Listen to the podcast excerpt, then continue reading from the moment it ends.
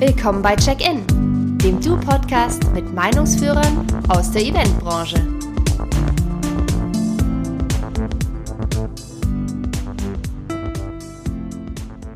Hallo zusammen und herzlich willkommen hier bei Check-In. Mein Name ist Barne Katic und heute habe ich zu Gast Michael Husang und Henrik Bollmann vom Studieninstitut für Kommunikation. Hallo ihr zwei. Hallo, Barne. Ah, das klang, es war fast, fast schon gleichzeitig gesprochen. Ähm, ihr seid vom Studienzentrum für Kommunikation, habe ich gerade erwähnt, aber die Frage ist, äh, ich weiß nicht, wer von euch beiden antworten will, was macht das Studieninstitut für Kommunikation genau? Ja, ähm, seit über 20 Jahren sind wir im Markt tätig und zwar in den Bereichen Aus- und Weiterbildung. Natürlich, wie der Name schon sagt, für die Kommunikationsbranche. Ähm, und wir bieten von Tagesseminaren bis hin zu Kooperationen mit Hochschulen sehr viele Qualifizierungen an in verschiedensten Fachbereichen, zum Beispiel im Bereich Online-Marketing, im Eventmanagement, Führung, Persönlichkeit, äh, was noch Kommunikation, Veranstaltungssicherheit und auch Inhouse-Trainings. Okay, nun sind jetzt aber quasi durch diese ganze Geschichte, wahrscheinlich auch bei euch ist alles abgesagt worden. Was macht es mit euch jetzt ähm, mit dem Unternehmen genau und was macht es mit dir, Michael, persönlich? Also mit mir persönlich äh, macht es erstmal dahingehend eine ganze Menge, dass äh, äh, so Kleinigkeiten wie der Ausflug zum Supermarkt schon äh, zum Wahnsinns-Happening werden. Äh, ich bin froh, dass ich da mit dem Rad einfach mal hinfahren kann. Das habe ich früher nicht gemacht. Äh, es gibt keine Staus in Nordrhein-Westfalen. Das finde ich auch persönlich riesig. Ähm, negativ äh, empfinde ich das Vogelnest auf meinem Kopf, weil die Friseure leider auch geschlossen haben. so viel vielleicht erstmal, so viel vielleicht erstmal zum Persönlichen. Ähm, ja, ich grundsätzlich. ganz kurz rein, bevor du, bevor du, bevor du damit weitermachst, weil du jetzt, ich habe meine Freundin von mir ist Friseuse und ich habe sie gefragt, ja. ob sie mir die Haare schneiden könnte. Und sie sagte, ja, sie weiß nicht wegen dem Social Distancing. Und ja. äh, dann habe ich sie gefragt, ob wir mal vielleicht einen Wein trinken können zusammen, irgendwie online. Und sie sagte, mhm. ja, aber du musst einen Termin machen, weil vielleicht bin ich ja genau dann im Rewe. also von daher, Ohne Witz. es ist wirklich, es ist wirklich ein Happening zu sagen und die, man sagt auch, je nach Laden, je nach Supermarktkette ziehe ich mich auch anders an. Da gibt's eben von leger bis hin zu bisschen feiner.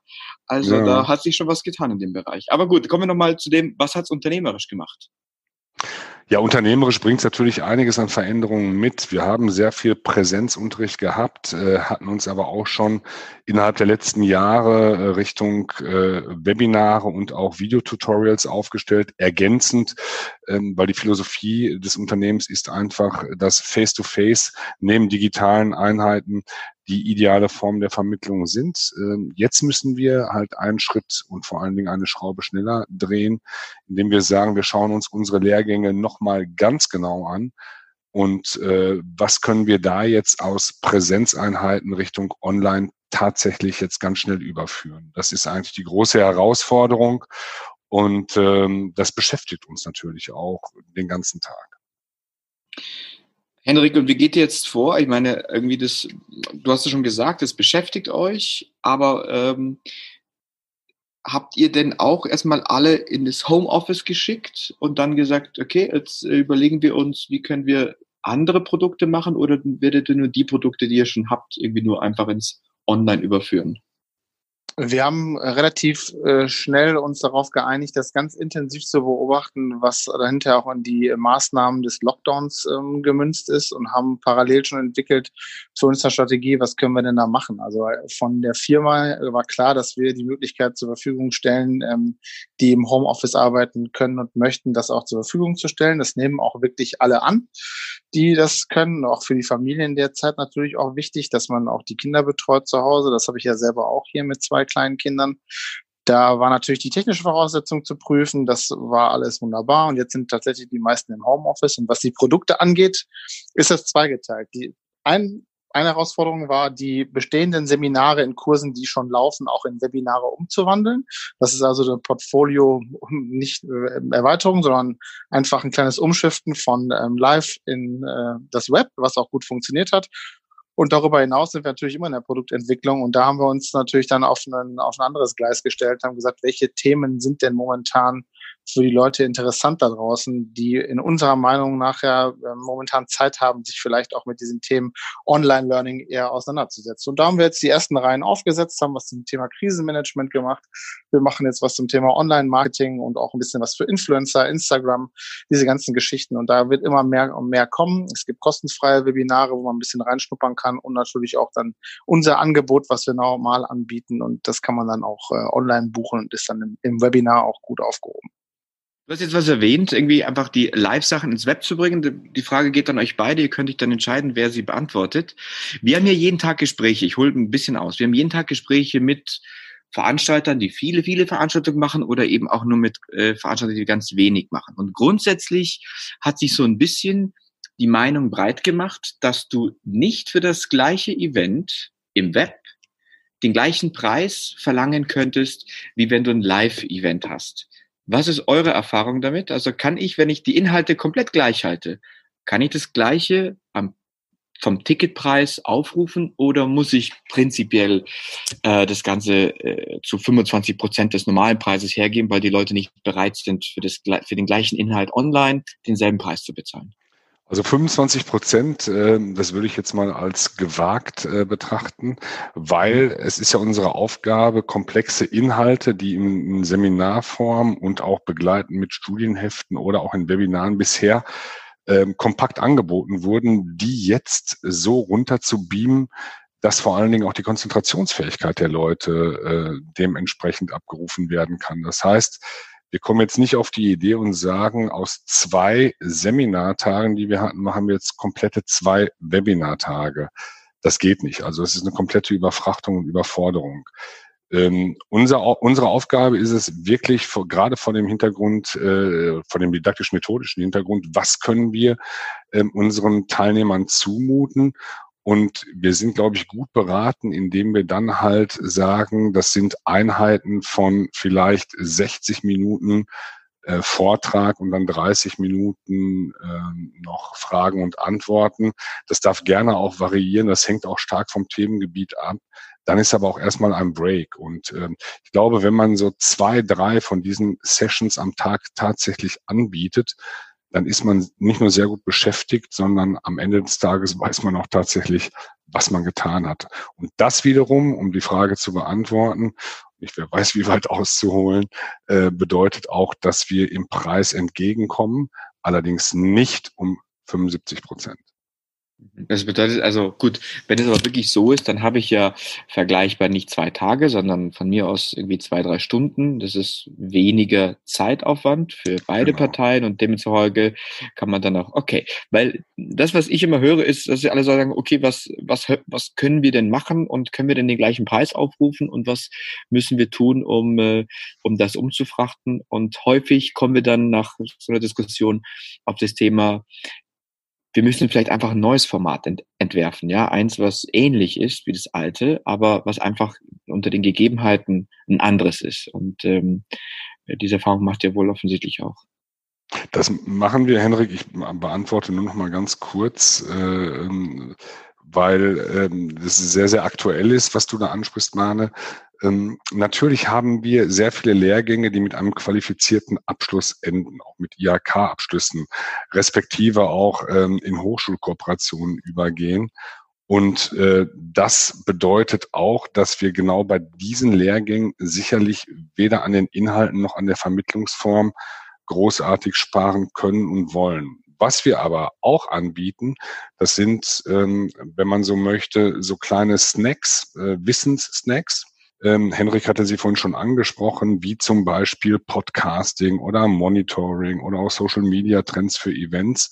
Damit gehen wir nicht hochpreisig in den Markt, sondern da versuchen wir dann in einer Range zwischen 29 und 99 Euro je nach Aufwand ähm, ein attraktives Paket zu schnüren, was dann halt von den Teilnehmern angenommen wird, wo es auch keine Prüfung gibt oder sonstiges, sondern das sind dann halt einzelne äh, Workshops, die wir ähm, online stellen und anbieten, in der Hoffnung, dass uns dann die Leute, die das bei uns gebucht haben, die Teilnehmer, die das bei uns gebucht haben, dass sie vielleicht auch weitere Einheiten buchen. Mhm.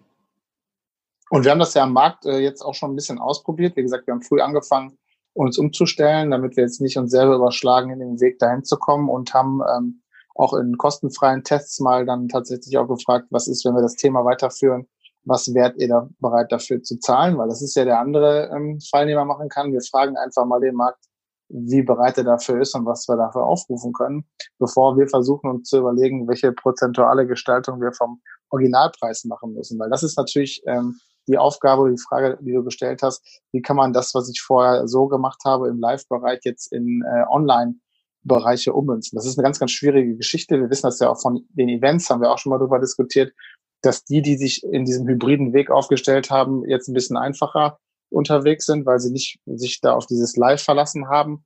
Aber es ist immer ein Zusammenspiel und wir müssen ja auch daran denken, was passiert, wenn in, dann in geraumer Zeit das wieder losgeht, dass wir wieder im Normalbetrieb auch unsere Seminare durchführen. Da macht das keinen Sinn, das komplette Programm jetzt einmal äh, zu digitalisieren und dann am Ende des Tages dann wieder die Rolle rückwärts zu machen. Wir machen das auf zwei Gleisen parallel und gucken da auch ganz genau, was der Markt annimmt und wofür der bereit ist. Jetzt, wenn man sich einen Plan überlegen müsste, äh, das Ganze in was sehr Positives umzuwandeln. Wenn wir einfach mal die Zeit zurückschrauben um zwei, drei Wochen, dann waren sicherlich in der ersten Woche das Thema äh, akzeptieren. Einfach irgendwie so, einfach sagen, okay, es ist halt jetzt so, wie es ist, ich muss es erstmal hinnehmen was wären dann jetzt quasi in den letzten ein, zwei Wochen und den nächstes, nächsten ein, zwei Wochen vielleicht die Schritte, äh, wie man das in etwas Positives für sich verwandeln kann? Wie kann man das eben zur, diese Not zur Tugend machen? Ja, du hast es ja bereits angesprochen. Ähm, was uns oder was natürlich eine vordergründige Aufgabe von uns ist, ist tatsächlich in, in, in Situationen wie diesen Vertrauen zu schaffen. Vertrauen zu schaffen, letztendlich in die Vermittlungsform, die wir haben, in unsere Produkte, in unsere Angebote. Das ist schon äh, schwierig genug, weil wir uns halt auf einem neuen Terrain bewegen, äh, wo halt sehr viel online passiert das, äh, das sind unsere Learnings, die wir haben. Die sind sehr hilfreich. Ähm, und als Ratschlag für die Zukunft vielleicht ähm, aus persönlicher, äh, aus persönlichem Empfinden heraus, dass man zwischen den ganzen Hilferufen und Solidaritätsaktionen, die es momentan gibt, dass man nicht in Panik verfallen sollte. Das ist so leicht gesagt, das weiß ich selbst. Die gesamte Veranstaltungswirtschaft liegt äh, brach, zumindestens sehr viele Teile der Veranstaltungswirtschaft. Und ähm, ich finde es eine gute Maßnahme, dass sich jetzt viele dahingehend orientieren ähm, und den Austausch und Informationen über partnerschaftliche Netzwerke suchen. Ich habe vor kurzem von einem gelesen, es ist ein Zusammenschluss der Verbände vom Pharma, vom AUMA und auch vom EVVC, die Interessengemeinschaft äh, der Veranstaltungswirtschaft. Ich glaube, dass man sehr gut bedient ist, sich dort zu informieren auf der einen Seite, ja, und in Dialog zu treten äh, mit Betroffenen auf der anderen Seite, respektive auch mit Ratgebern auf der dritten Seite. Ja, ja, das stimmt. Also das ist, müssen wir, glaube ich, auf, auf beiden Seiten betrachten. Es gibt natürlich Leute, die einfach, äh, wir haben auch mit anderen Unternehmen gesprochen, die ähm, haben zum Beispiel, damit ihre Mitarbeiter sich gut fühlen, machen sie Rituale, ja, dass sie sagen, wir treffen uns jeden Morgen um neun und da gibt es ein Motto und das Motto ist zum Beispiel Hut oder Schal oder Ohren und dann haben das alle Leute an, einfach um so ein bisschen diese oder ähm, gemeinsam Mittagessen oder irgendwie den Kaffee. Man kann natürlich auch sagen, äh, damit es mir privat besser geht, lasse ich mir irgendwie einen Schnurrbart stehen und äh, ziehe mir Fußballklamotten an, einfach weil ich mich damit besser fühle. Und selbst die Leute, die einfach sagen, komm, ich gehe privat einfach gern irgendwie nackt baden, das können die halt jetzt nicht, weil du halt einfach nicht wirklich raus kannst. Was sind also eure Tipps, äh, vielleicht Henrik von, von dir auch mal, um zu sagen, wie es einem privat, was man privat machen kann, um wirklich auch psychisch so irgendwie auf der Höhe zu bleiben? Äh, durch dieses ganze Social Distancing-Thema.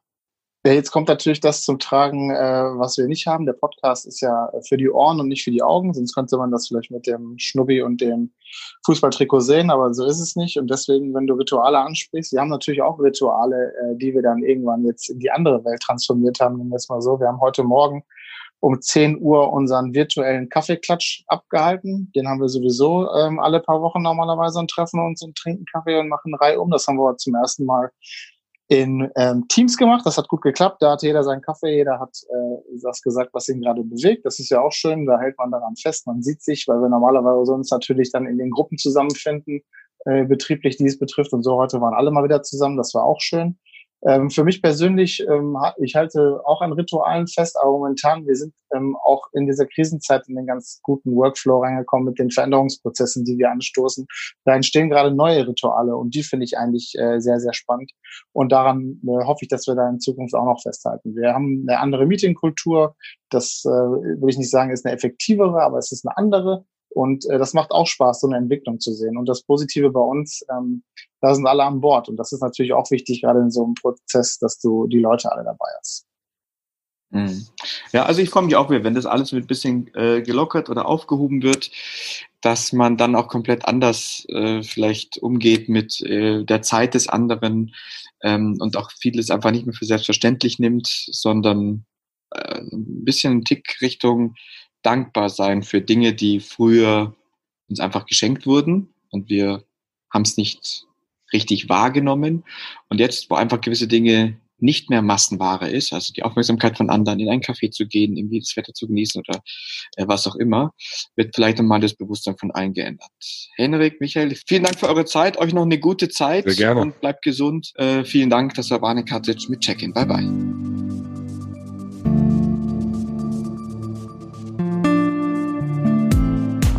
Check-in. Meinungsführer aus der Eventbranche im Du Podcast.